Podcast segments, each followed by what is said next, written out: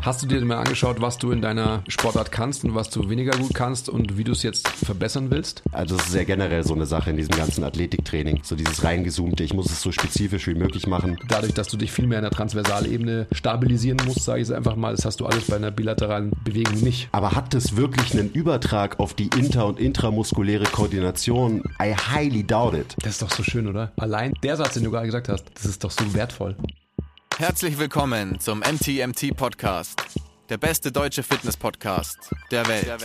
Hier sind eure Hosts Andreas Klingseisen und Christopher Herrmann. Was bringt dir dein 200 Kilo Deadlift oder dein Sixpack, wenn du dich nicht wie ein Mensch bewegen kannst und es dir am Ende vom Tag eigentlich scheiße geht? Wir geben bessere Antworten auf die Fragen der Fitnessbranche. Für was brauchst du 100 Zertifikate, wenn du keinen Zugang zu deinem Gegenüber findest? Du musst einfach ein Menschenmensch sein. Grundprinzipien sind Systemen einfach immer überlegen. Es geht um Prozessliebe und nicht um Ergebnisorientiertheit. Fitness und Gesundheit sind keine Endziele, sondern sich dauerhaft autoregulierende Prozesse. Wir haben zwar keine Ahnung davon, aber wir reden trotzdem drüber. Und damit herzlich willkommen zum MTMT Podcast. Folge Nummer weiß der Basti. Hi. Der sitzt nicht hier, also wird das nachgeliefert. Aber Intelligent Guess wäre so 18, 1, 2. Stimmt es? Ich? Überhaupt nicht, wir sind schon mal 190 plus, glaube ich. Ah, okay. Ja, ich bin ja immer. Wir hatten noch letztens 187. Das okay. war aber gar nicht Stimmt, 187. 187. Genau, hatten wir ja. Also, Ja, okay. My shame. Oder my bald, bald. vierjähriges vom Podcast. My window frame. Vier Jahre schon. Mhm. Das ist ja vollkommen verrückt. Ja, ist es. Aber letztens auch so einen ähm, Kommentar auf YouTube bekommen zu irgendwie Folge 31 oder so und da, da haben wir ja das und das gesagt und wie passt denn das zusammen mit dem, was ihr da und da gesagt habt? Da war ich so, ja, ich hoffe, dass, dass wir inzwischen was anderes erzählen als vor drei Jahren. So war dann meine Antwort. Das ist immer auch so ein guter Spruch. Nur ein Dummkopf ändert seine Meinung nicht. So ist es. Oder? Ja. Ja. Also, ähm, back to topic. Was ich noch nicht weiß. Aber du hast deinen ähm, Trainingslog aufgeschlagen. Das heißt, es geht heute um dein Training? Oder um was geht's? Es geht heute so um, um mein Training, aber auch generell um Athletiktraining, weil ich bin ja ein Athlet und deswegen mache ich ja Athletiktraining. Okay. Bist du einer oder wirst du gern einer werden wollen? Also ich bin auf Sein. jeden Fall einer. Ich bin ja der einzige Athlet bei MTMT. ja, stimmt nicht ganz. Die Eva ist auch noch eine Athletin. Ähm, Aber so, sonst wird's schon, Wie definierst du das? ja, wenn man halt noch einen echten Sport macht, Okay. außerhalb vom Kraftraum so. Klar, wir sind alle Athleten und so weiter. Na, ich- ah, ja, bla, ja. bla, bla. Aber es ist ja schön, dass wir darüber gesprochen haben. Ja. Okay. Deswegen habe hab ich mir auch einen ähm, Sebastian Keindl nochmal hergewünscht Shoutout. in Podcast. Äh, solltet ihr übrigens alle hören, falls ihr es noch nicht getan habt. Ja, genau. Und in, der Folge, die ihr bestimmt alle schon gehört habt, da haben wir sehr Big Picture über Athletiktraining gesprochen, über die Prinzipien und so weiter. Und äh, deswegen dachte ich mir, wir könnten heute mal ein bisschen spezifischer über das Thema reden.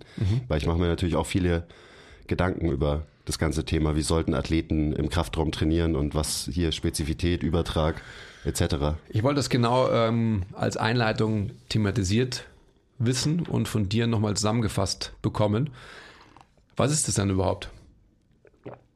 Athletiktraining? Ja, nein, Spezifik und, ähm, und vermeintlich irgendwie Transfer. Was heißt denn das? Und warum ist es wichtig? Naja, Transfer ist erstmal, macht dich das, was du im Krafttraining macht, machst, besser auf dem Spielfeld. So, wie viel Übertrag hat das Ganze? Macht Sinn? Spezifik äh, ist so ein bisschen was anderes. Wie nah ist eine Bewegung an einer Zielbewegung dran? So, und eine Zielbewegung ist natürlich gerade für so einen Sport wie Basketball was sehr unspezifisches am Ende des Tages. Und deswegen ist es ja auch immer so tricky, dann sportspezifisch zu trainieren. So, was heißt denn das? Wie mache ich denn das jetzt? Und so weiter. Schon sehr interessant, also kann man sich viele Gedanken drüber machen. Dann sind wir doch gleich einfach beim Thema. Wie machst du das denn jetzt? Also als erstes Oder darf ich vielleicht nochmal fragen? Ähm, hast du dir mal angeschaut, was du in deiner Sportart kannst und was du weniger gut kannst und wie du es jetzt verbessern willst? Ja, Okay. Das macht nämlich Sinn wahrscheinlich, oder? das macht äh, ziemlich Sinn. Okay. Dass man sich erstmal so anschaut, eben was sind die Anforderungen von meinem Sport und dann sich auch anschaut, so wo sind meine Lücken, wo ist der größte, wo ist das größte Potenzial für Verbesserung. Das ist doch so schön, oder? Allein so der Satz, den du gerade gesagt hast, das ist doch so wertvoll. Voll.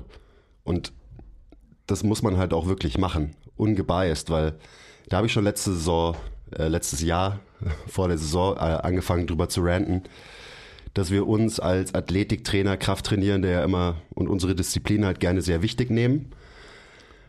Und äh, ich weiß nicht, wie wichtig das dann wirklich ist, gerade für sowas wie Basketball, für so einen Spielsport.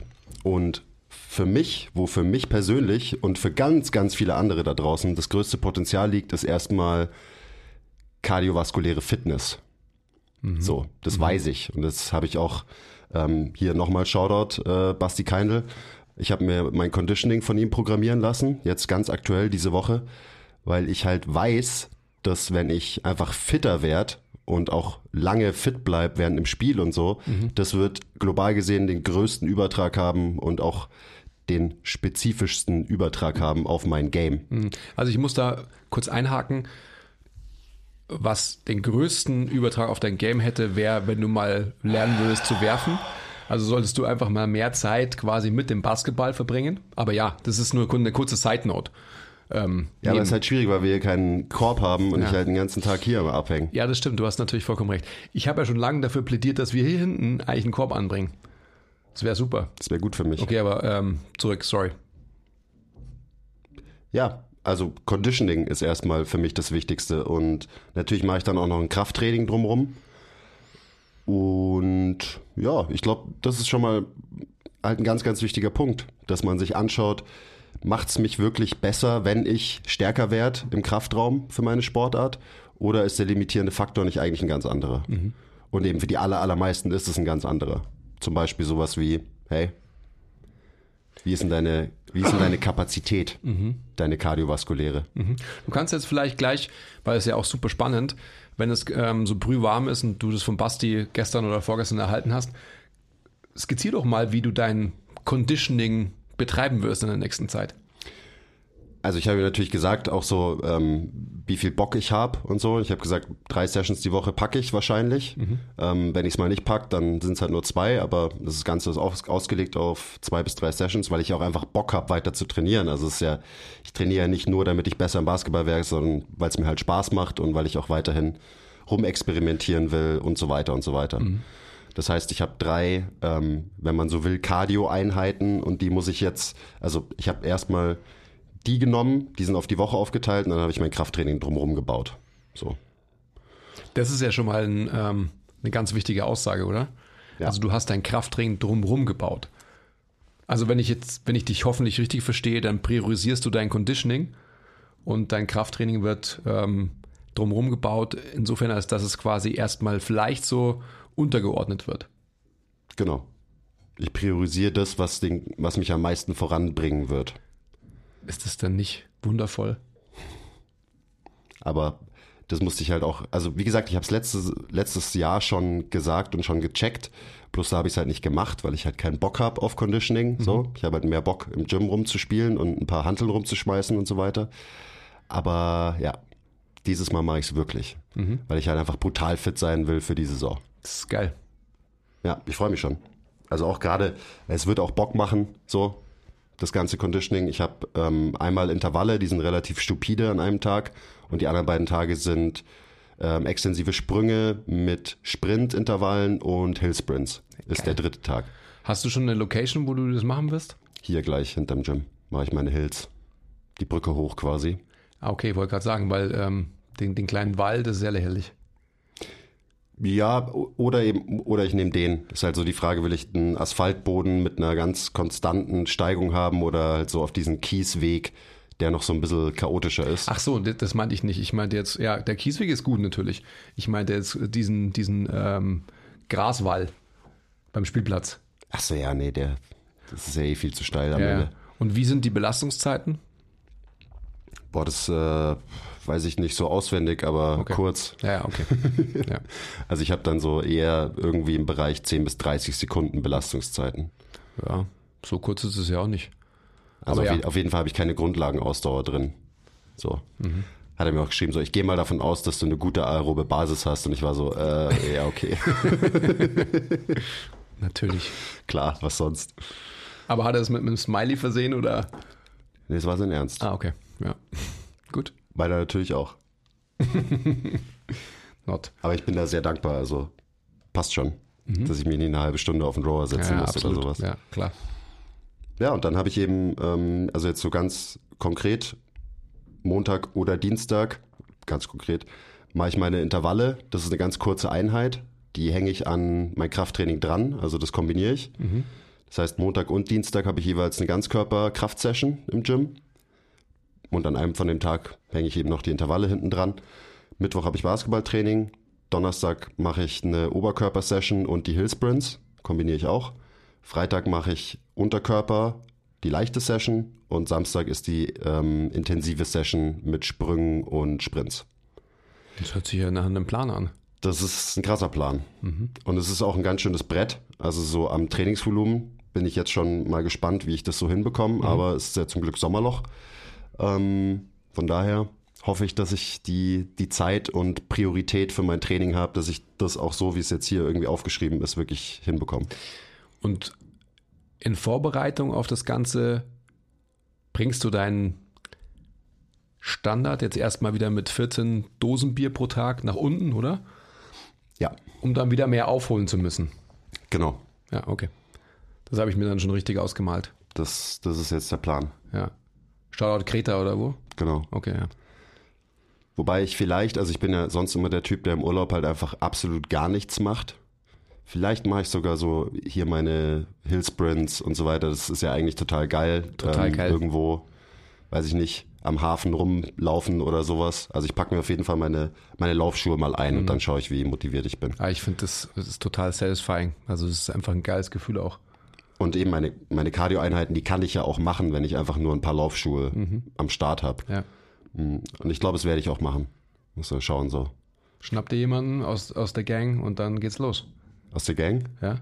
Aus der Kreta-Gang? Ja? Schauen wir mal, ja. Also ich, ich halte euch auf dem Laufenden, was auch so auf Kreta passiert. Ob ich da mal die Laufschuhe schnür. Aber ich will sie auch mitnehmen, damit ich da vielleicht so die Local Competition auf dem Freiplatz mal so ein bisschen auschecken kann natürlich. Ja, geil. Ähm, so gegen Next Janis auf Kreta, ein bisschen eins gegen eins zocken auf dem Court. Habe ich schon Bock drauf. Das wird geil. Und ich habe auch mega Bock jetzt auf diesen Plan, weil es auch so ganz konkret ist. Es ist halt eine Trainingsphase, das ist halt meine Preseason von zwei Monaten. Ähm, und ich habe eben wirklich ein Ziel, dass ich halt einfach eine kranke Maschine werde, weil, und das ist jetzt so natürlich auf mich bezogen, ich bin in der Liga körperlich, und das mag arrogant klingen, aber sowieso dominant. So. Das heißt, ich brauche nicht mehr Muskeln aufbauen, ich brauche auch mit Sicherheit nicht mehr Maximalkraft aufbauen durch irgendwelche Lifts, sondern ich muss halt im vierten Viertel immer noch am Start sein, so ungefähr. Und halt nicht komplett gassed sein, sobald wir irgendwie zwei, drei Fastbreaks in Folge hatten. Und das ist genau das, worauf ich so Bock habe, dass wenn ich da besser bin, dass ich eben meine Stärke, die ich eh schon habe in der Liga, besser ausspielen kann. Nämlich halt einfach ähm, eine gewisse physische Präsenz unterm Korb. Hast du das Volumen deiner Kraftsessions angepasst? Also hast du es ein bisschen reduziert? Ja, meine Kraftsessions sind relativ kompakt. So, also das sind vier bis fünf Übungen eigentlich immer nur. So trainiere ich eh schon lang. Ähm, und ich habe es eben wieder umgestellt, dass ich zweimal Ganzkörper mache und einmal Oberkörper, einmal Unterkörper pro Woche. Und dann eben das auch so aufgebaut, dass es Sinn macht. Also ich mache halt meine schwere, meine schweren Unterkörperlifts am Montag und dass es relativ weit weg ist vom Basketballtraining und weit weg ist von den Sprints, von den anderen intensiven Sachen. Also natürlich halt so mei, sinnvolle Trainingsplanung halt, dass ich mein Krafttraining auch von der Intensität und auch vom Volumen sinnvoll aufsplitte, dass ich nicht ähm, die Cardio-Gains, die ich so in den Sprints mache, irgendwie reduziere, dadurch, dass ich am Tag davor halt viel zu schwer irgendwelche Ausfallschritte gemacht habe oder whatever.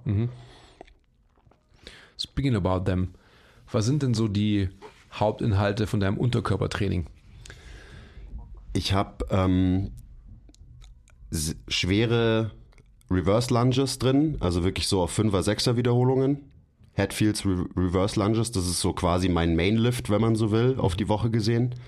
Weil ich mir auch so dachte, hey, wieso mache ich nicht mal wirklich was Schweres Unilaterales, was eben spezifischer ist, als würde ich jetzt klassisch irgendwelche schweren Squats oder sowas machen. Mm, Dann habe ich noch einen schwere Leg Press, das sind so die schwersten Sachen, die ich mache. Und den Rest mache ich sowieso auch in einem höheren Wiederholungsbereich, weil ich mich einfach viel bewegen will, ähm, in gewissen Bewegungsmustern. Und lieber ein bisschen mehr Chaos ins Training einbaue und das Chaos dann höher volumig mache und eben nicht so super intensiv.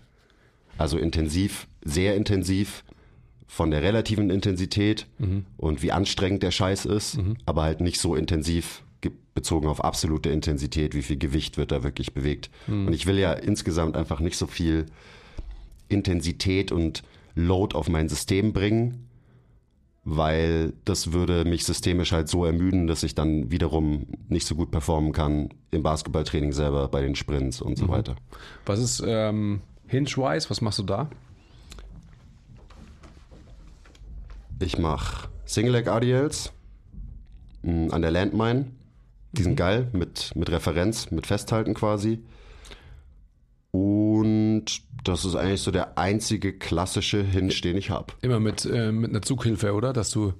Oder ohne Brauche ich, Zughilfe? brauch ich noch nicht. Nein? Aber wenn ich sie brauche, weil ich die Landmine schwer genug geloadet habe, dann auf jeden Fall mit der Zughilfe. Also ich habe eine Referenz, ich stelle mir da eine Bank hin, mit der halt halte ich mich, stütze ich, auf der stütze ich mich ab. Mit der einen Hand, andere Hand hält die Landmine. Genau, und da mache ich dann ein paar halt wirklich schwere auch Single Leg ADLs. Weil Single Leg ADLs ist irgendwie so eine Übung, die ist super geil. Ähm, aber da mangelt es oft an Intensität.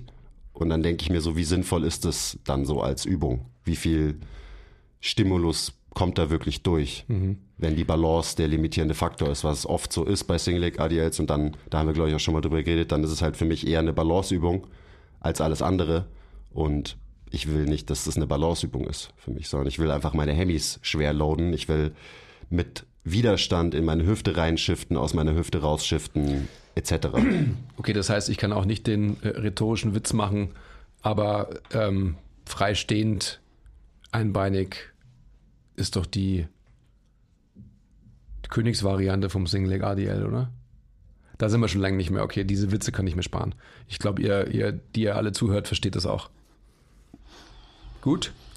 Äh, Gibt es irgendwas Bilaterales? Ich habe bisher noch nichts Bilaterales gehört. Ich bin ähm, äh, überrascht. äh, Leg Press ist Ah, stimmt. bilateral Ja. und wenn man so will, ich mache so Offset Squats. Ja, wobei sie ja auch, also wenn man so ganz, ganz ins Detail gehen würde, sind sie ja auch nicht ganz bilateral, Wer jetzt? die Leg Presses. Also ich mache sie auf jeden Fall bilateral. Ja, aber sie sind ja unabhängig links von rechts zu steuern. Also von dem her ähm, ist es für mich, Aber die Dinger sind connected, also ich habe die nicht getrennt voneinander. ah, du bewegst sie als eine Platte. Ja. Ah, okay. Also ich mache kla ganz klassische Leg Press, von daher schon Ich wusste gar nicht, dass das geht. bilateral. ja. Es funktioniert auf Ich jeden saß Fall. da Das jetzt kann man, zweimal, zweimal drin und es äh, hat sich immer unabhängig voneinander bewegt. kann man machen. Aber das ist tatsächlich die einzig bilaterale ähm, Unterkörperbewegung, die in meinem Plan drin ist. Mhm. Ja. Spannend.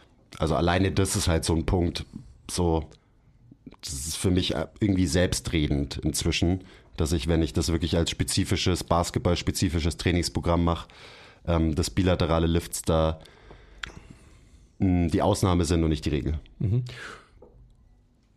Du hast ja gesagt, du machst die auch schwer, also die Leg Presses, das heißt, äh, in welcher Rep-Range? Auch 5er, 6er oder?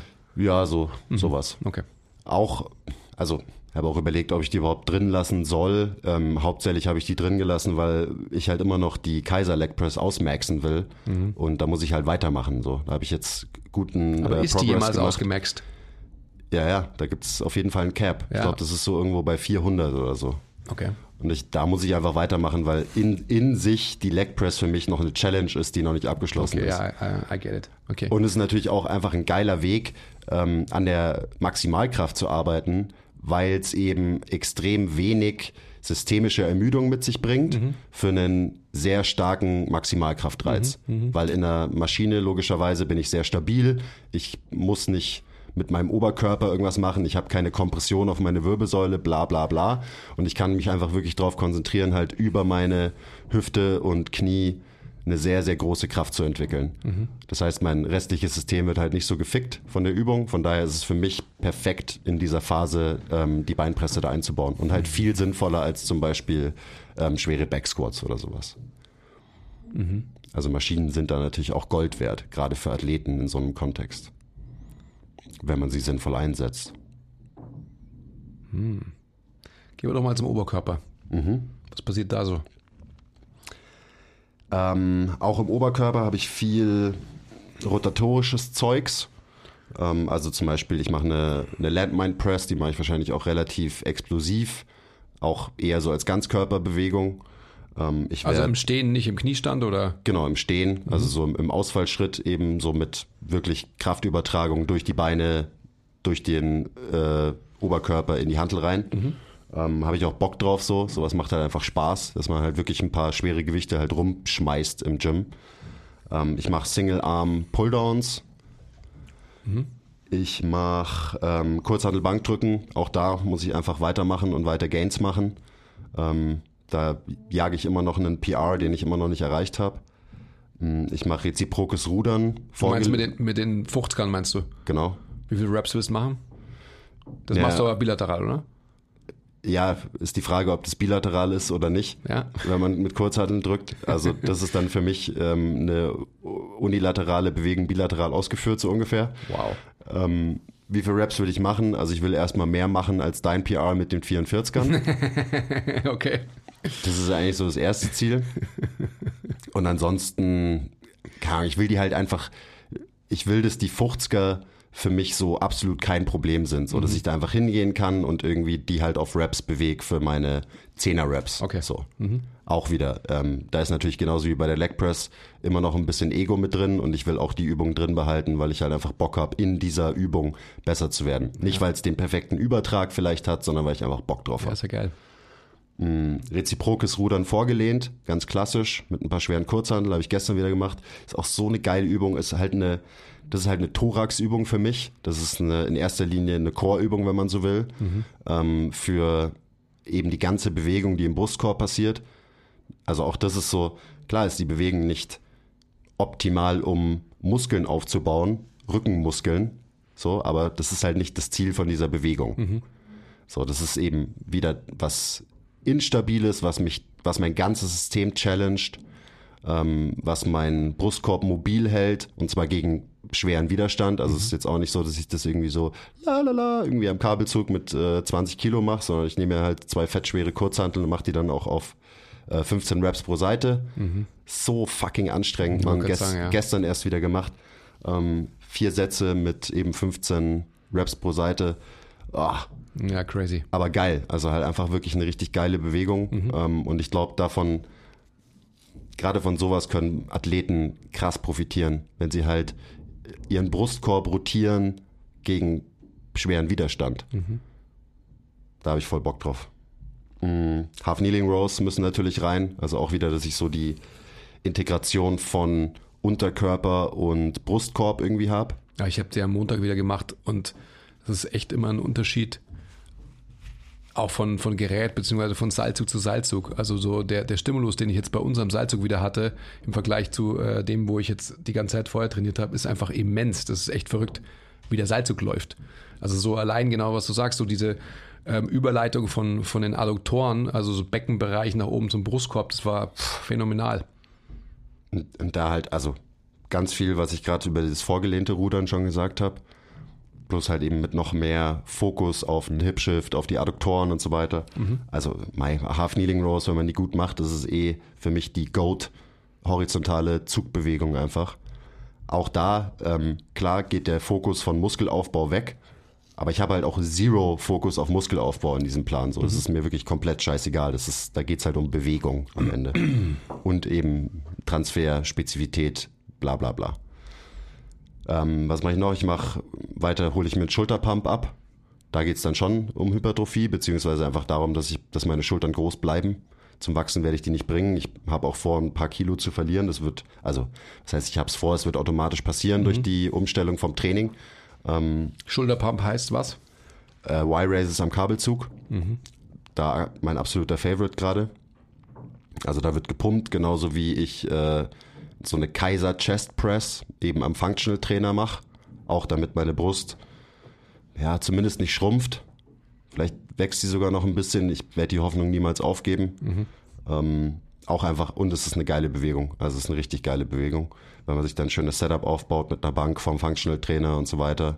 Auch wieder sehr viel Stabilität und ziemlich isoliert für die Brust. Also es ist dann auch wieder, ja, die Bewegung ist nicht sehr sportartspezifisch, sondern die ist halt Pack-spezifisch. Und äh, Überkopfdrücken mit Füßen oben, reziprok, weil auch das ist für mich so überkopfmäßig einfach die geilste Bewegung. Die macht krass Bock. Ich habe auch wieder Bewegen vom Brustkorb mit drin, ähm, krass viel Action in den Obliques. Also einfach so das, was ich quasi beim Half Kneading Row und bei den beim vorgelehnten reziproken Rudern habe, äh, im Zugmuster habe ich das halt auch in einem Push-Muster noch mit drin. Plus da geht's mir natürlich auch, und das spielt immer eine Rolle, um meine Bewegungsoptionen, meine Variabilität, meine Gesundheit. Also ganz viele von diesen Übungen sind halt auf darauf ausgelegt, dass ich einfach gesund bleib, dass mein Bewegungsapparat gut funktioniert, ähm, was dann auch wiederum sehr unspezifisch ist, auf die Sportart bezogen, aber indirekt halt hundertprozentig spezifisch, weil wenn ich halt gesund bleib durch die Saison, ähm, dann ja, kann ich mehr und besser Basketball spielen. Und also das ist ja generell so eine Sache in diesem ganzen Athletiktraining.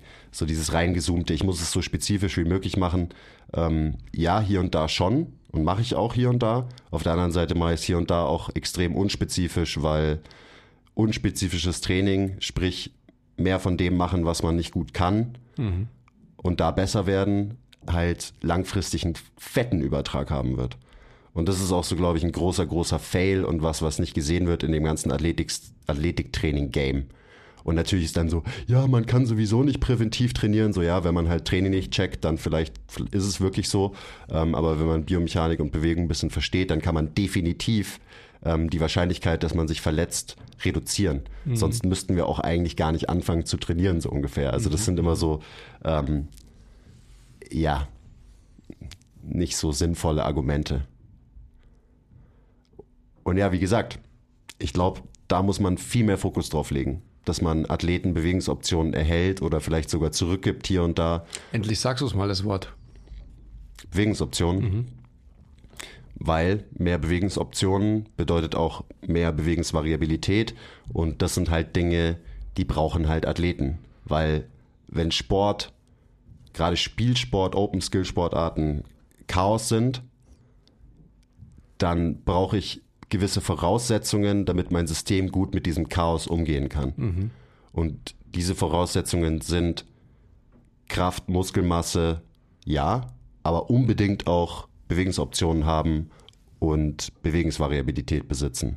Weil wann dann kann dein Körper gut auf irgendeinen chaotischen, ähm, eine chaotische Situation reagieren? Wann kann dein System diese Aufgabe gut lösen, die an dich gestellt wird innerhalb von, äh, keine Ahnung, Zehntelsekunden, wenn dein System die Optionen hat, mit dieser Situation umzugehen? Und das sind dann halt ganz konkret Bewegungsoptionen und so weiter. Bewegungsoption ist gleich Lösungswege, über die man gar nicht drüber nachdenkt, sondern die man schafft, indem man biomechanisch gut trainiert und nicht von vornherein ähm, jetzt wieder extensionsgetriebenes Krafttraining als äh, Maßstab nimmt für Bewegungen, die quasi auf dem zum Beispiel Basketball-Spielfeld chaotisch sind und ähm, eben mehr verlangen als nur Extensionsbewältigungsstrategie. Ich Ja. kann mich erinnern, äh, da haben wir sogar zusammengespielt. Das war, da hat der Max noch hier bei uns gearbeitet. Da waren wir mal am Massmann, glaube ich. Und haben wir 5 gegen 5 gespielt. Ja, und das war das erste Basketballspiel nach meiner Achillessehnenruptur. Da weiß ich noch ganz genau, wie ich gelaufen bin. Das hat jetzt auch nichts mit der Achillessehne zu tun. Das war nur einfach der Zeitpunkt. Da weiß ich noch, beim Rebound bin ich einfach so extendiert gelandet, ähm, aus Gründen X, vielleicht war es auch nur Zufall, sei mal dahingestellt. Aber mein System war halt so in Extension gebeißt, dass ich halt auch in Extension gelandet bin. Und da hat es mich so krass reingestaucht. Und das, das ist genau das, um was es geht. Bewegungsoptionen zu schaffen, dass man einfach durch Training eben nicht nur gebeißt wird in eben Extension und dementsprechend quasi auch auf dem, auf dem Feld, gerade was rotatorische Bewegungen anbelangt. Die hat man halt nicht zur Verfügung. Und das ist vielleicht genauso diese, ähm, dieses Delta an Zugewinn, auch am Ende dann von, von Energie, weil man sein System einfach effizienter bewegen kann. Weil Rotation musst du ja trotzdem bewerkstelligen. Ähm, du kannst sie vielleicht aber effizienter bewerkstelligen und dann hast du auch quasi am Ende vom vierten Viertel halt aufgrund deiner kardiovaskulären Verbesserung, aber auch aufgrund deiner effizienteren Bewältigungsstrategie, weil du dich gut bewegt hast, auch im Kraftraum, halt mehr Energie. Punkt. Ja. Bewegungsoptionen haben, Variabilität haben und gut auf das Chaos des Sports reagieren zu können, bedeutet halt auch, dass man Kräfte, die wirken, in diesem Sport besser durch sein System verteilen kann. Und eben, dann funktionierst du systemisch gesehen effizienter auf dem Feld. Ja. Und ja, bist dann auch, auch deswegen im vierten Viertel vielleicht nicht so im Arsch. Ähm, und da sind wir dann auch wieder bei Prävention von Verletzungen und so weiter. Ja. Natürlich bist du resilienter Verletzungen gegenüber, wenn du besser mit Kräften umgehen kannst, Kräfte besser managen kannst, die auf dein System wirken. Und Basketball ist ein gutes Beispiel. Ich meine, wenn du irgendwie zu einem Dank hochspringst und landest, ja, da wirken krasse Kräfte auf dein System und die musst du natürlich irgendwie durch dein System verteilen. Und wenn du halt nicht diese Optionen hast und du landest so wie du, wie so ein steifer Bock damals mhm, auf dem genau. Massmann-Park, Ganz genau. ähm, ja, dann hat dein System nicht viele Optionen, diese Kräfte quasi abzuleiten und dann wirken sie halt auf, eben, du hast gesagt, ich hat's krass gestaucht, wahrscheinlich auf deinen unteren Rücken in dem Fall und dann landest du und denkst so, oh fuck, tut mir der untere Rücken weh und dann musst du aber trotzdem noch zwei Viertel Spiel, äh, spielen in dem Spiel und Ja. so weiter und so weiter. ja. Und das ist halt, das ist der, der große, die große Gefahr, die einhergeht mit, ähm, ja, ich mache meine Athleten halt einfach stärker und ich mache Maximalkraft in bilateralen Bewegungen und es wird schon irgendwie einen Übertrag haben auf die Sportart. So, ja, vielleicht wird's halt einen negativen Übertrag haben auf die Sportart. Ja. Also da ist halt die Frage, wann, ja, wann hört der positive Transfer auf und wann fängt der negative Transfer an? Da haben wir auch im Podcast mit dem, ähm, mit dem Basti drüber geredet. Es gibt halt immer das Potenzial für neg negativen Transfer. So, egal ob das quasi zentral nervös ist, weil du dir gewisse Bewegungsstrategien aneignest, äh, aneignest durch dein Krafttraining, die dann eben kontraproduktiv sind für deinen Sport. Das kann ein Problem sein. Und es kann halt einfach ein Problem sein, dass du deine Bewegungsoptionen über Zeit reduzierst. Und das ist ein massives Problem, wenn du mit ähm, Spielsportlern arbeitest. Ja, also gerade für Spielsportler. Wo habe ich jetzt gerade mal wieder gehört, so, ähm, weiß nicht, ein Fußballer muss vielleicht nicht ähm, 200 Kilo Kniebeugen können, aber vielleicht 140 Kilo. Also was ist das für eine, was ist das für eine Aussage? Wie random ist diese Aussage? So, an was festgemacht? I don't get it. Ziemlich random, ja. Mai, das ist, ist halt immer noch so dieses alte Verständnis. Und das ist, da sind wir dann auch wieder bei dem Thema, was bedeutet stark sein und Kraft in einem Kontext für einen Athleten und so weiter. Und ja, natürlich müssen Athleten stark sein. So, das habe ich ja ganz am Anfang von meiner Trainerkarriere von dir gelernt. So, Kraft ist die Grundlage jeglicher sportlicher Bewegung. Ja, ist so. Aber wir müssen halt mal aufhören, Kraft immer nur zu definieren als bist du stark im Backsquat. Gemessen in, ja. Ja, wenn du so deine, die Kraft für einen Fußballer misst, so dann ist es von vornherein für mich schon ein Fail. Und vielleicht ist es halt viel sinnvoller zu sagen, ähm, ja, hey, was kann, was bewegt denn der Fußballer im äh, Rear Foot Elevated Split Squat? Oder bei einem Reverse Lunge oder so. Ist das nicht viel aussagekräftiger? Also auch so, weißt du, ich, ich pack mir halt äh, Gewicht für, auch bei meinen Reverse Lunges auf die Schultern. Ähm, das können andere nicht backsquatten. Ähm, aber weil mein Backsquat halt weiß ich nicht, was ich gerade backsquatten könnte, ähm, auf jeden Fall nicht so viel, äh, kommen dann irgendwie Leute und sagen, ja, keine Ahnung, deine Maximalkraft ist nicht ausreichend für XY, du darfst keine Plyos machen, weil du nicht doppeltes Körpergewicht beugst oder so, lauter so ein Blödsinn, also da kommen so ganz weirde, verzerrte ähm, Vorstellungen bei raus. Naja, absolut. Wo man sich auch wieder, wenn man sich darüber Gedanken macht, muss man sich fragen, woher kommt es? Also natürlich verstehe ich, dass man irgendwie versucht, so systemisch irgendwelche Richtwerte, irgendwelche Referenzen aufzustellen, dass man halt ja eine Guideline auch hat, auch im Trainingsprozess, weil man vielleicht eben ähm, ja das Verständnis über Bewegung gerade biomechanischer Art irgendwie auch zu einsilbig betrachtet. Und dementsprechend, glaube ich, äh, orientiert man sich natürlich an solchen Bewegungen wie zum Beispiel einem Backsquat. Backsquat und vielleicht irgendwie einen, einem Deadlift als so Gradmesser für, ich sag mal, Athletik für einen Sportler so ganz generell? Ja, also irgendwie macht es ja auch Sinn, weil, weißt du, eine, eine Langhantel gibt es in jedem Gym, das heißt so, das kann jeder machen und so weiter. Das heißt, du kannst sagen, gut, wir nehmen jetzt diesen Standard, weil das funktioniert halt, weil jeder Athlet hat irgendwie Zugriff auf eine Langhantel zum Beispiel. Und, aber, Mai, es ist halt immer noch äh, 1970, so insgesamt diese, mhm. diese Anschauung. Wobei man da auch dazu sagen muss, man braucht natürlich Kontext. Also das ist, stelle ich jetzt auch immer wieder fest, wenn ich über das ganze Thema nachdenke mein Training sieht so aus, weil ich da bin, wo ich gerade bin, weil ich die Trainingshistorie habe, die ich habe, weil ich die Körperkomposition habe, die ich habe und so weiter. Das heißt, jemand, der noch nie eine Handel angefasst hat, zum Beispiel, da sehe ich einen viel größeren Wert, dass der zum Beispiel schwere bilaterale äh, Bewegungen macht, damit er sich eine gewisse Grundlage schafft und dieser Mensch, dieser junge Athlet zum Beispiel einfach lernt, wie kann mhm. ich denn mit Load umgehen? wie kann mein System mit viel Last umgehen, das auf dieses System wirkt. Und dann eben zum Beispiel in der Kniebeuge. Mhm. Und das ist auch wieder, das ist eine unspezifische Eigenschaft, die aber natürlich sehr wichtig ist, weil eben viel Load wirkt während Sportarten auf das System. Mhm. Das heißt, von daher, klar hat das einen Wert, ähm, aber die Frage ist, wie lang und für wen? Und für mich, wo ich gerade stehe, hat es halt absolut keinen Wert mehr. Und für mich sind andere Dinge viel wichtiger. Absolut. Also ich habe eine, ich habe eine ausreichend große Basis an Maximalkraft, ja. wenn man es einfach mal so nennen will. Ich habe eine ausreichende Basis an Muskelmasse. Und wenn ich sage so, okay, und das ist bei anderen Athleten auch so. Ähm, und wenn ich sage, okay, check, check, die zwei Sachen, so, die passen, dann ist doch immer so die Frage, okay, worauf richte ich jetzt den Fokus? Was kann ich machen, damit ich noch besser werde? Und das ist auf keinen Fall halt noch mehr Muskelmasse aufbauen und noch mehr Maximalkraft aufbauen, ähm, sondern aber ja, beziehungsweise vielleicht Maximalkraft aufbauen in anderen Bewegungen, in anderen Bewegungsmustern. Mhm. Ich würde auf jeden Fall sofort dagegen halten, wenn ich zurückschauen würde oder wenn ich jetzt wieder mit jungen Sportlern arbeiten würde. Ähm, ich würde keine bilateralen Lifts machen. Weil, also gerade Spielsportler, also was ist die Referenz? Also du, du bist ja überproportional stark auch für einen Basketballspieler. Ja. Verstehst du, was ich meine? Also man braucht das nicht, um im Basketballspielen gut zu sein. Selbst auf deiner Position, ja, brauchst du im Endeffekt nicht die Maximalkraftwerte, die du hast. Kleiner Break. Wenn euch gefällt, was wir machen und ihr uns unterstützen wollt, zeigt uns ein bisschen Liebe, gebt uns Feedback, teilt die Folge, supportet uns auf Patreon. Den Link findet ihr in der Beschreibung. Und jetzt geht's weiter mit der Folge. Ja, das ist ja auch immer das Lustige. Ich bin überproportional stark. Ich bin so ziemlich bei jedem Spiel der Mensch auf dem Feld, der am meisten squatten und heben kann. Ja. So.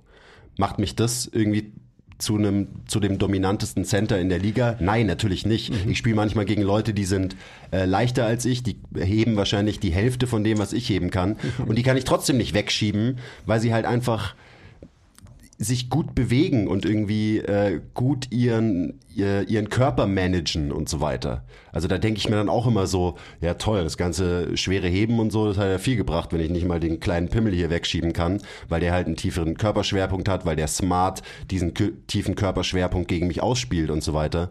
Also auch einfach Leute in meinem Team, gegen die ich halt im Training immer spiele, wo ich mir denke, so, hey, das kann doch nicht sein, mhm. ähm, dass der mich vom Korb weghalten kann und ich ihn nicht vom Korb weghalten kann. Mhm. Und das zeigt mir immer so, dass das halt einfach so dieses ganze Max Maximalkraft-Ding und so weiter halt einfach krass overrated ist. Also ich würde, ähm, um den Faden nochmal aufzunehmen, ich würde das überhaupt nicht machen. Ich würde quasi die, ähm, die chaotische Natur eines Spielsportlers immer in Account ziehen und ähm, nur chaotisch trainieren. Das heißt nicht, dass man in dem nicht auch eine gewisse ähm, Referenz und eine gewisse Basis schaffen muss, logischerweise. Aber ich denke, dass jeder davon profitieren würde, dass so früh wie möglich quasi ein gewisser Anteil an Muskelmasse draufgepackt wird und dementsprechend auch einhergehend Kraft verbessert wird. Und du kannst ja dein, deine Hypertrophie auch ähm, dementsprechend anpassen, also was der Mensch halt braucht. Also ich sag's mal, machst du es irgendwie ja, Bodybuilding getrieben oder machst du es halt Kraft getrieben, also dass du halt einen Zuwachs an Muskulatur hast, aber auch stärker wirst dabei oder halt äh, im Fokus halt vor allem eben den Hypertrophie-Reiz hast. You get my point. Also machst du Hypertrophie mit zwölf Wiederholungen oder machst du es halt mit sechs Wiederholungen, wo vielleicht einfach der Kraftaspekt sich dementsprechend auch noch schneller entwickeln kann. Und dann würde ich aber äh, mit jedem chaotisch bleiben und chaotisch ist gleich irgendwie unilateral, ähm, whatever. Aber warum ist unilateral chaotisch? Ne, es ist auf alle Fälle chaotischer, weil halt viel mehr ähm, Kräfte gemanagt werden müssen, als wenn du in die Rigidität einer bilateralen Sagittalisierung kommst. Da ist viel, viel weniger ähm, Variablen werden da. Da ist einfach das System viel konstanter. Also alles, was potenziell quasi irgendwie an rotatorischen Kräften äh, entstehen kann, eben durch eine unilaterale Bewegung, an, dadurch, dass du dich viel mehr in der Transversalebene stabilisieren musst, sage ich es einfach mal. Das hast du alles bei einer bilateralen Bewegung nicht oder viel, viel weniger. Also von dem her glaube ich, dass ähm, hoffentlich wird es auch so sein, dass genau diese ähm, Gedanken, dass man gerade junge Leute auch irgendwie ähm, aus Unverständnis in ein System presst, dass er oder sie Backsquatten muss, ähm, Langhandel, Deadliften muss und so weiter, glaube ich, ist nicht gut. Das heißt nicht, und da bin ich natürlich bei dir, dass man nicht auch zum Beispiel ähm, Hexbar Deadlifts als, als Paradebeispiel quasi hohe Kräfte internen auch managen zu müssen. Das hat, glaube ich, einen sehr, sehr guten ähm, Übertrag auf Belastungsfähigkeit global gesprochen für, für jeden Sportler logischerweise. So GPP-mäßig. Ja, also das würde ich definitiv auch nicht weg ähm, reduzieren oder extrahieren wollen. Aber ich denke, dass so der Hauptteil an, an wirklich an, an Kraftbelastungen eher in so einem Bereich eben Ausfallschritte äh, jeglicher Art irgendwie, gerade was, was den Unterkörper anbelangt, irgendwie gehen sollte. Single Guardials und so weiter. Ja. Und das ist ja so ein wichtiger Punkt. Ich meine, du hast gerade gesagt, da müssen mehr Kräfte ähm, in der Transversalebene gemanagt werden. Und generell, der Körper bewegt sich halt mehr rotatorisch und in der Transversalebene automatisch, wenn man was unilateral macht, versus wenn man was bilateral macht. Und da sind wir dann wieder bei Spezifität und Übertrag und so weiter.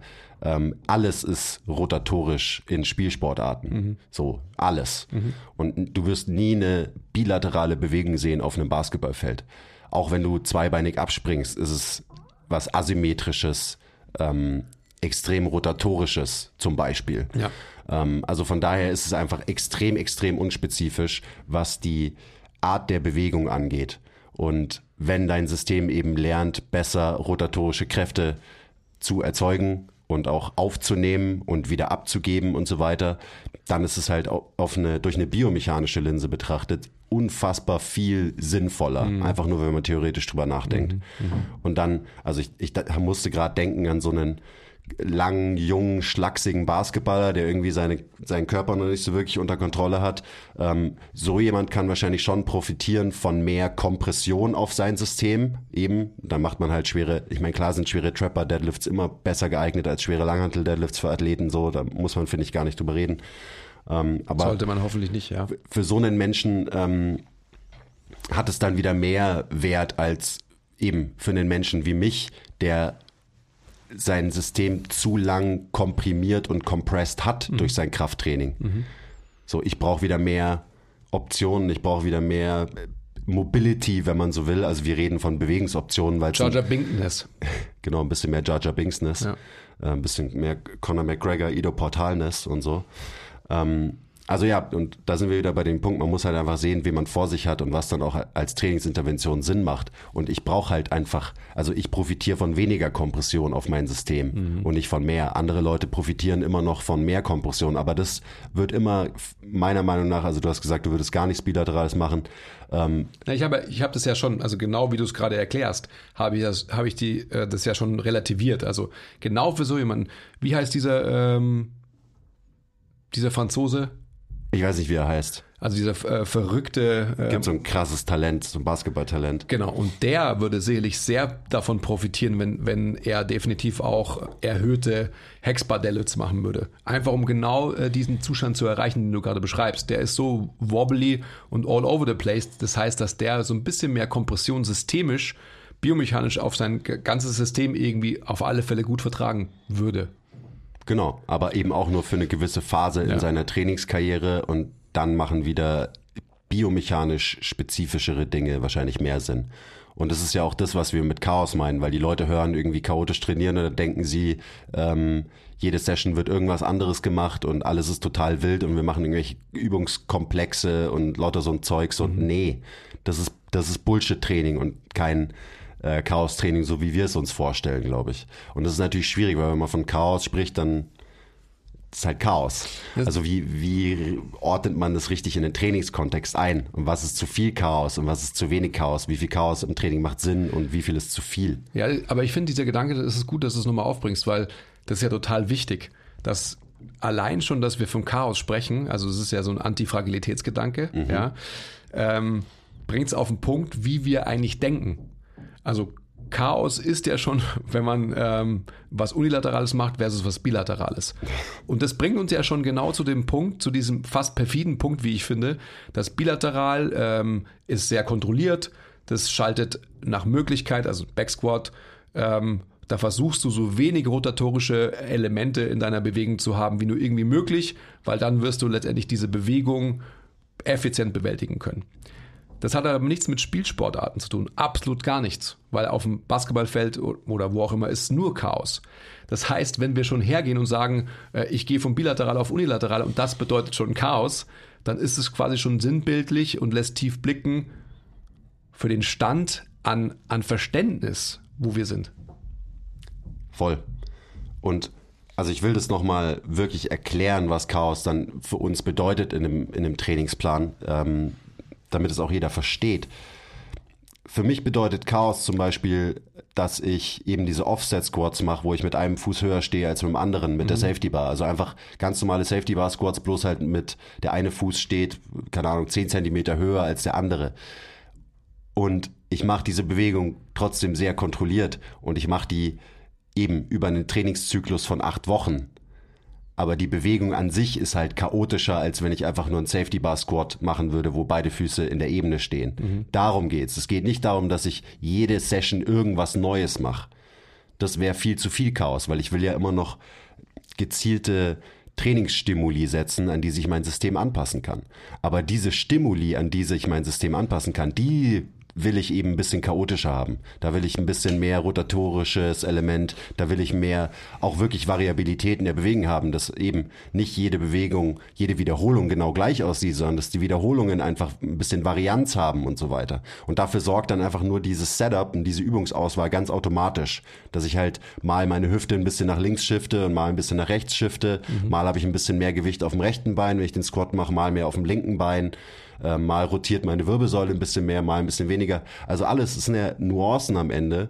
Ähm, auch da, wenn du die Übung siehst, das ist nicht irgendwie all over the place, sondern es ist, wenn du es dir anschaust, immer noch eigentlich total kontrolliert. Mhm. Aber so das meinen wir damit Chaos. Oder zum Beispiel, dass ich eine Reverse Lunge Variante mache, wo mein ähm, wo mein Fuß invertiert steht auf einer schrägen, also auf einem auf einer Squat Wedge zum Beispiel auch das, alleine, dass mein System in eine neue, weirde Position gebracht wird, ähm, wird dafür sorgen, dass sich das System in der Bewegung anders selbst organisieren muss, als wenn ich einfach nur einen normalen Reverse Lunge mache. Auch die Übung werde ich über acht Wochen konstant machen und werde auch versuchen, da das Gewicht über diese acht Wochen zu steigern, wobei mir das wahrscheinlich gar nicht so wichtig ist, tatsächlich bei so einer Bewegung mhm. und ich den Fokus auf eine äh, gesteigerte Intensität lieber auf ähm, andere Lifts verschieb, mhm. so ungefähr. Und das ist mehr, das ist mehr Chaos. Oder bestes Beispiel diese, ähm, diese Reverse Lunges mit Rotation, wo ich den Schritt nach vorne mache. So. Das ist Chaos, weil ich habe eine Handel, die mitschwingt, die, der Widerstand zwingt mich dazu, dass ich die Bewegung wieder abbremse und wieder beschleunige und jede Wiederholung wird irgendwie anders sein, die Schrittlänge ist immer anders, die, äh, wie weit breit meine Füße stehen, ist bei jeder Wiederholung anders und so. So, das ist Chaos. Und jetzt würde ich gerne nochmal zusammenfassen, das haben wir ja gerade schon eigentlich. Chaos bedeutet, dass wir Krafttraining in allen drei Übungen, ähm, Bewegungsebenen erlauben oder sogar fördern proaktiv. Unbedingt fördern. Und nicht nur sagitalisiert Krafttraining betreiben und denken, das gibt einen großen Übertrag für irgendeine Sportart. So, und alle, du hast gerade in allen ähm, Beispielen von Bewegungen, die du selber machst, alle Ebenen erklärt. Frontalebene, Transversalebene und Sagittal natürlich sowieso. Also, dass wir die sagittale Ebene als Grundlage in Check bringen müssen, ist irgendwie klar, aber dadurch können wir uns erlauben, in der Frontalebene und Transversalebene auch ähm, besser zu werden und uns zu belasten. Das ist Chaos in Anführungsstrichen im Training. Wenn wir das nicht machen und bilateral immer ähm, I lift things up and put them down, mm, ja, genau das ist es halt dann. Ja, dann ich was auf und äh, leg's wieder runter, but that's it. das ist kein Chaos. Das ist unglaublich kontrolliert. Da sind, wie ich vorhin gesagt habe, ähm, alle möglichen Variablen in Check und werden hoffentlich zu Konstanten. Dann kann ich mich effizient in genau dieser Bewegung ähm, bewegen und habe so wenig ähm, Variabilität wie nur irgendwie möglich. Und dann ist auch die Frage so, ja, das baut viel Maximalkraft auf in dieser Bewegung. Oder manche reden auch von Grundkraft. Und ich bin immer so, ich was heißt denn das, Mann? Weil Maximalkraft setzt sich zusammen aus inter- und intramuskulärer Koordination. Und diese inter- und intramuskuläre Koordination ist sehr spezifisch. So, die ist spezifisch eben zum Beispiel auf einen Backsquat. Das heißt, meine, ich bringe meinen Muskeln bei, wie sie viele Muskelfasern aktivieren, die einzelnen Muskeln und wie die Muskeln gut zusammen, effizient zusammenarbeiten können in dieser Bewegung. Aber hat das wirklich einen Übertrag auf die inter- und intramuskuläre Koordination die ich brauche für einen chaotischen, komplexen Sport wie Basketball zum Beispiel. I highly doubt it.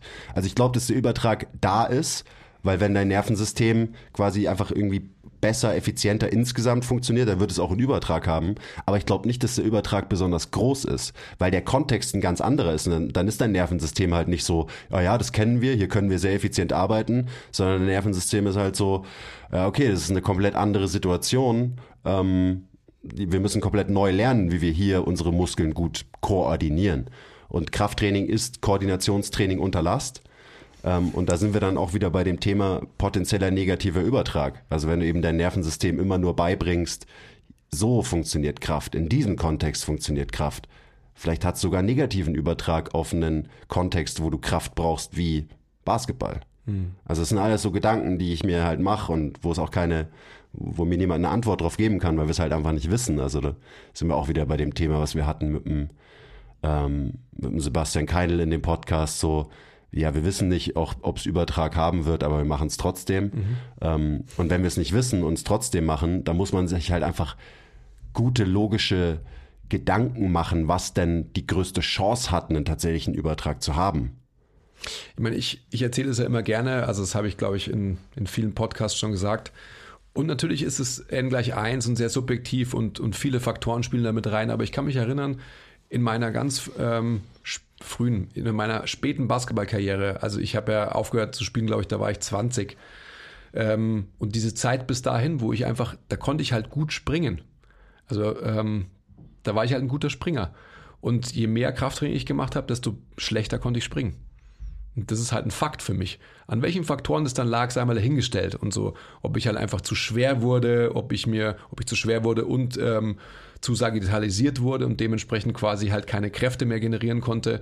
Allein schon, wenn ich mir überlege, wie ich immer angelaufen bin, ja. Also ich bin nie gerade angelaufen, sondern halt immer in einem Bogen, ja.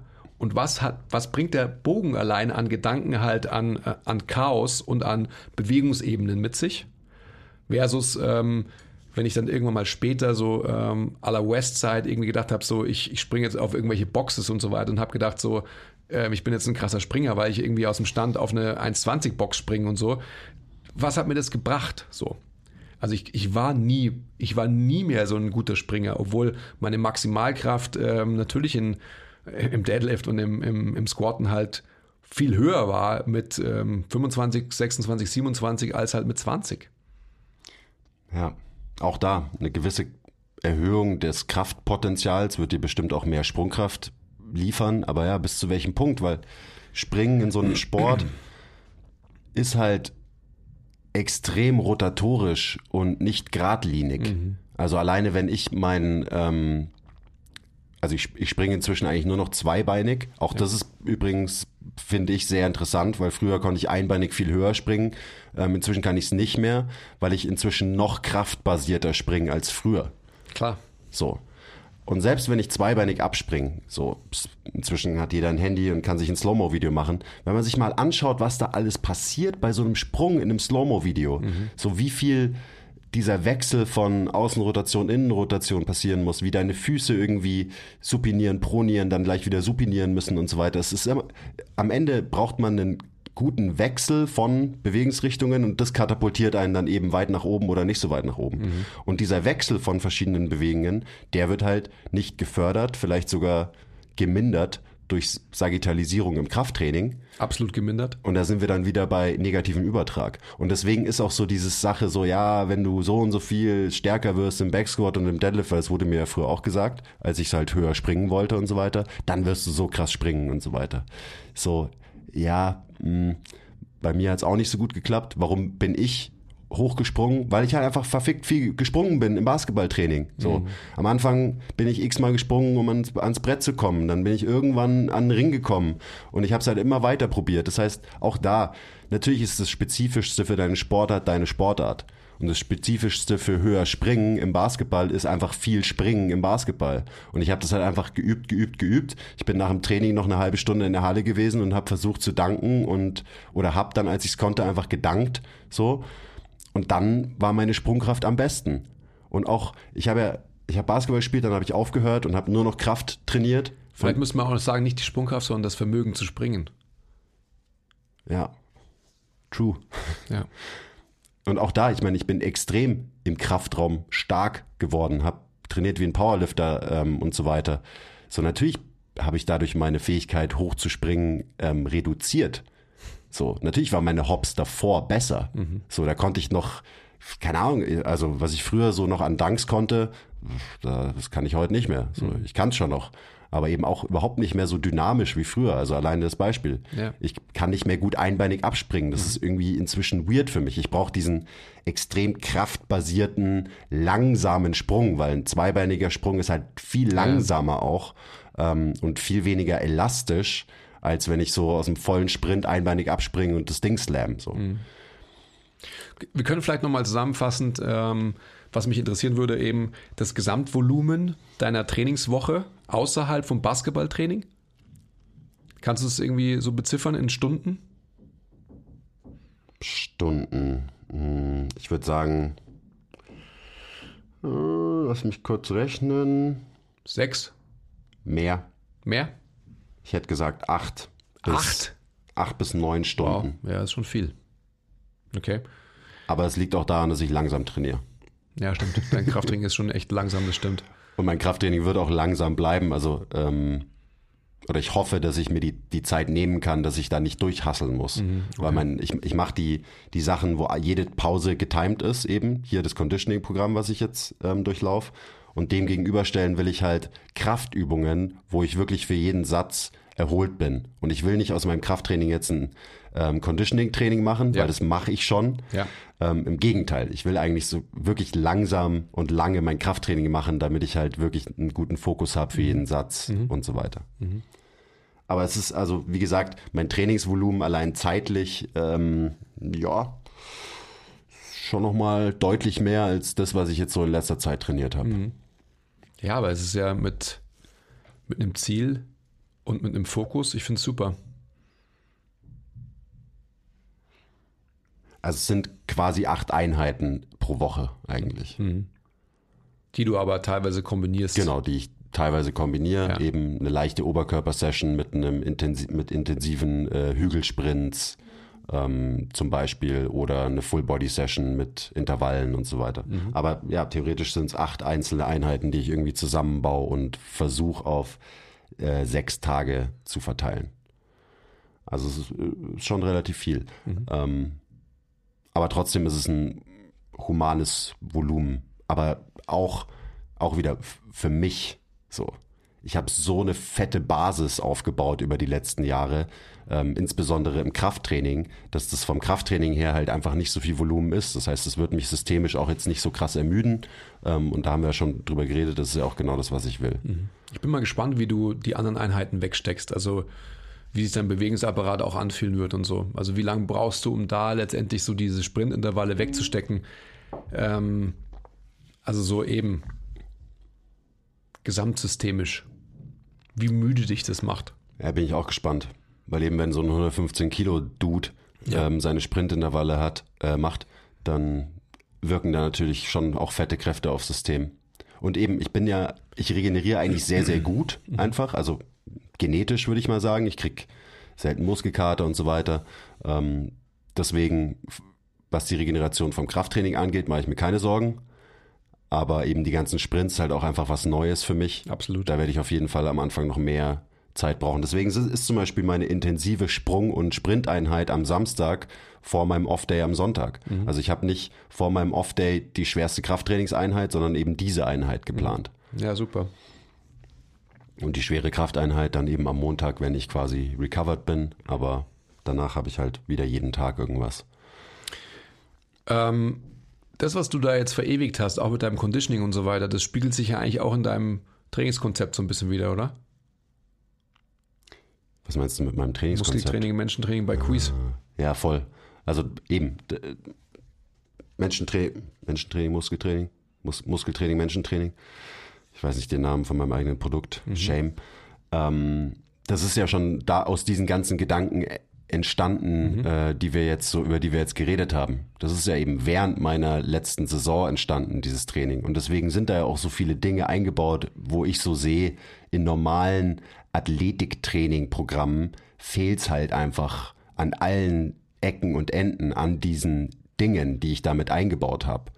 Also eben bisschen mehr Chaos, ein bisschen mehr nicht nur, also dass deine Füße auch mal den Boden verlassen in Kraftübungen, sage ich jetzt einfach mal, also dass du halt nicht immer stationär bist, Laut, lauter so Kleinigkeiten oder auch so diese Step-Up-Übung, wo es einfach darum geht, dass du wirklich fett viel Kraft in, in die Box applizierst und wirklich da drauf stampfst und einfach dein System lernen musst, mit diesen Kräften umzugehen. Also lauter so Dinge, die fehlen, wenn ich immer nur eben I lift things up and put them down again oder ich bewege mich halt hoch und runter in meinem ganzen Unterkörpertraining, wo einfach so viel Potenzial auf der Strecke, Strecke bleibt, wenn man halt so konventionell 1980 mäßig sein Athletiktraining gestaltet. Also ja, das ist äh, am Ende nur eine Weiterentwicklung von dem, was ich irgendwie eh schon gemacht habe. Und jetzt baue ich halt endlich mal den wichtigsten Faktor mit ein, nämlich das Conditioning, mhm. ähm, was ja in äh, Muskeltraining, Menschentraining auch noch kein, noch kein Thing ist. Mhm. Aber gut, es war halt auch nicht darauf ausgerichtet. Das ist ja auch in erster Linie kein, ich habe das ja auch nicht so verkauft, obwohl es das eigentlich ist.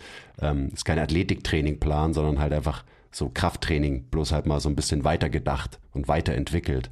Aber natürlich ist es, und das fragen mich dann auch immer die Leute, und ich sage so, ja, wenn du Sportler bist und du suchst nach einem guten Krafttraining, um dein Sportarttraining zu ergänzen, dann mach unbedingt dieses Programm. So.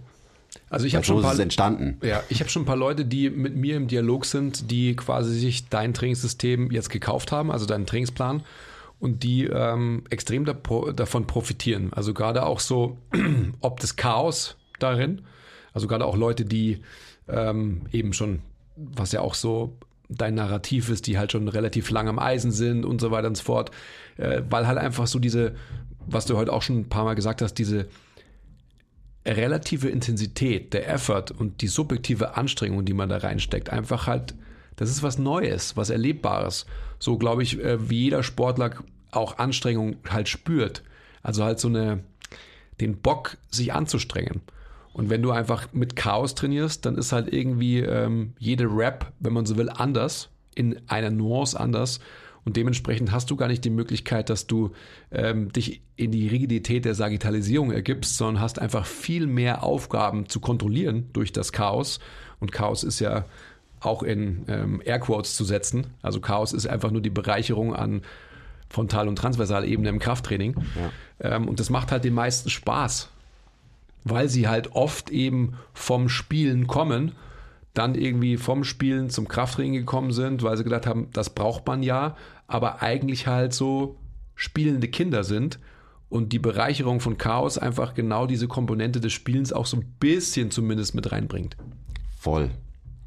Deswegen finde ich ja auch Variation so unfassbar wichtig. Und es wird immer so abgetan, so ja, zu viel Variation ist schlecht, dann hat dein Körper ja keine Zeit, sich anzupassen, bla bla bla. Wieder auch nur gemessen an, Hypertrophie und Maximalkraft in spezifischen Lifts.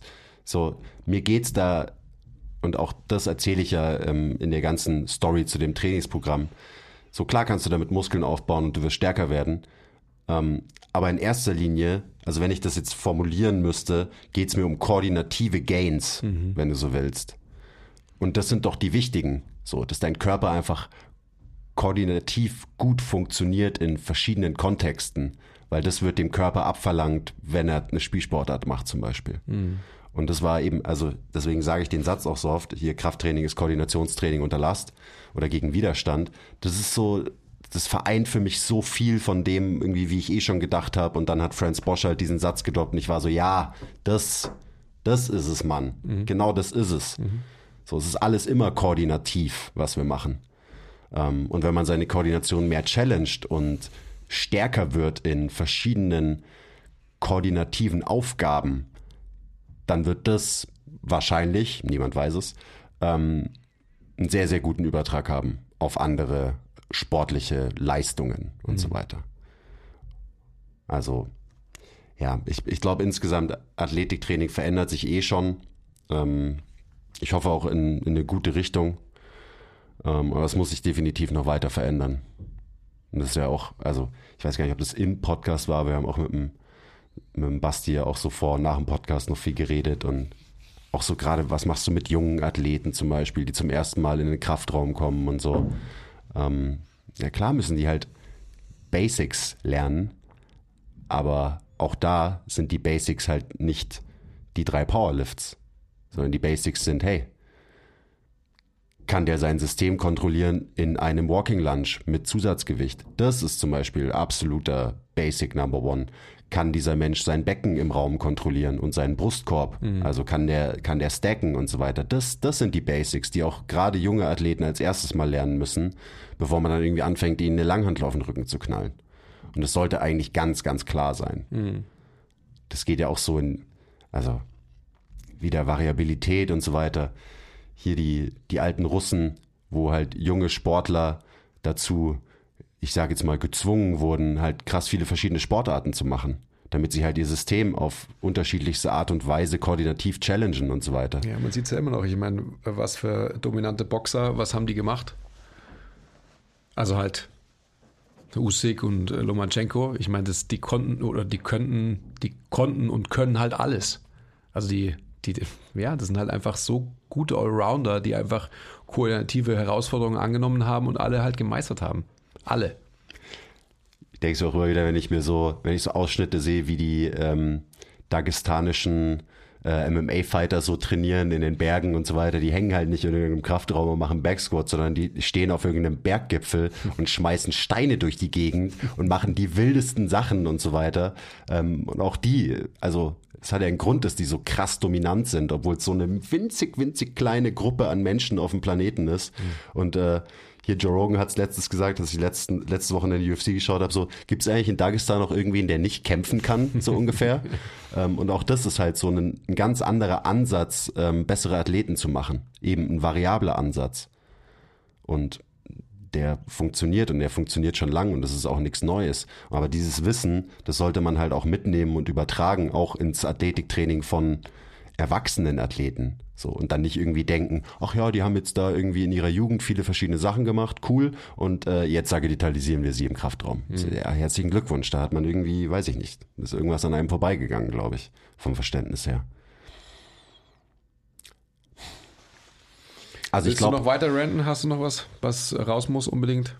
ich hätte ich hätte so viel, weil ich da halt echt einfach mich viel mit beschäftige und viel drüber nachdenke. Aber noch so ein Punkt, den ich irgendwie spannend finde, den haben wir auch schon eigentlich irgendwie angesprochen, ist so dieses, dass man halt unspezifisch, absichtlich maximal unspezifisch trainiert im Kraftraum. Dass man sich anschaut, was macht man in der Sportart die ganze Zeit und sich dann überlegt so, hm, da mache ich im Kraftraum doch mal genau das Gegenteil von dem, was der Athlet die ganze Zeit auf dem Spielfeld macht. Und das wird ihm auch wieder halt extrem voranbringen wahrscheinlich, weil du dadurch eben dem System mehr Optionen, mehr Variabilität gibst. Ein System wird so sein, so, boah, ja, geil, her mit den, her mit den ganzen Optionen. Und dann hat man eben, wie du vorhin gesagt hast, mehr Lösungswege für die ganzen Aufgaben, für die ganzen Herausforderungen, die dann dein Sport an dich stellt. Und das sind halt immer, das sind ja immer unterbewusste Prozesse. Dein System organisiert sich innerhalb von einer Millisekunde selbst, um auf einen externen ähm, Stressor zu reagieren und so weiter. Und das ist alles so komplex, das du sowieso nie verstehen. Wir versuchen das in irgendwelchen Modellen runterzubrechen, ähm, wo dann irgendwie hier ist so ein Dreieck und da ist so ein Pfeil und hier ist noch ein Kreisel drin und so weiter. Und so, ja, ich verstehe es schon, aber am Ende ist es halt einfach nur der Versuch, ein Modell zu erschaffen von einer Realität, die so fucking komplex ist, dass sie niemand checkt. So. Die Guten checken halt, wie man diese Komplexität runterbrechen kann in ein verständliches, sinnvolles Modell, aber die Realität ist so fucking komplex. Und dann auch noch so Sachen wie, hey, wir, also, ach, ich, ich weiß, ich weiß gar nicht, ich kann, ich, wir könnten fünf Stunden darüber reden. Ähm, aber Leuten zum Beispiel den Knievalgus austreiben im Krafttraining, so. Hä? Wir versuchen eine Bewegungsstrategie Leuten abzutrainieren, die sie unbedingt brauchen, um sich effizient auf einem Spielfeld bewegen zu können. Verstehe ich nicht. Ja, gut. Also ich hoffe, dass, dass, so dieses, dass diese Diskussion auch bald wirklich hinfällig ist. Und zwar jetzt nicht nur irgendwie ähm, bei den oberen 10 Prozent, sondern bei allen. Das wird noch lange, lange dauern. Ja, ich hoffe nicht. Ich bin zuversichtlich. Das ist eben, das wird ja als total weird angesehen, wenn ich dann meine Crossover-Step-Ups mache, wo ich halt einfach im Knievalgus mich schwer belaste und in dieser Position einfach stark und widerstandsfähig werde. Da schreiben mich immer noch Leute an und sind so, boah, puh, weiß ich nicht, ob das so gut ist und so weiter. Ja, aber das welche ist so- Leute sind es? Sind es Endverbraucher oder sind es. Ja, es sind natürlich jetzt nicht Leute, die ein tiefes Verständnis haben. Aber äh, Ja, aber ich meine, weißt du, die Leute, die sind quasi vielleicht, die sind unspoiled oder die sind spoiled ähm, dahingehend, dass sie quasi Informationen halt aufsaugen und unreflektiert irgendwie annehmen, sage ich jetzt einfach mal. Aber das sind, glaube ich, auch diejenigen, die da relativ schnell davon weggebracht werden können. Ja. Die Schlimmeren sind ja im Endeffekt quasi ähm, Gleichgestellte, potenziell vermeintlich Gleichgestellte, die eine derartige Aussage mit einer Vehemenz verteidigen. Ähm, ich habe heute, glaube ich, eingangs gesagt, nur ein Dummkopf ändert seine Meinung nicht, ähm, die ihre Meinung nicht ändern wollen. So, das ist ja viel schlimmer. Oder das sind genau die, die, die vielleicht so diese Entwicklung unnötig bremsen. ja, leider.